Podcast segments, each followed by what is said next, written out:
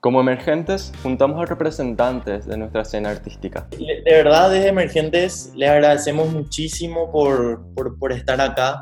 Para nosotros es un lujo tener a, a, personas de, de tantos lugares, de tantos sectores del arte Conversamos sobre sus visiones e ideas sobre el rol del arte en este contexto. La belleza que tiene el arte es que justamente conecta al ser humano con lo mejor de su esencia. Yo creo que el arte es, independientemente de que sea en una, en una crisis, el arte siempre es posibilidad de resignificar algo. Arte contemporáneo, así como se está dando en este momento, es como un gran laboratorio de experimentos antropológicos.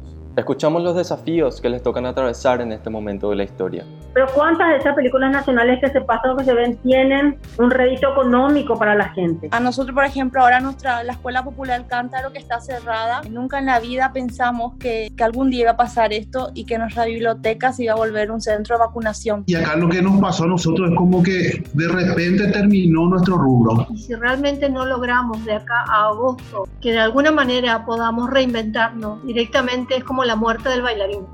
Escuchar el conversatorio completo en www.emergentes.com.py.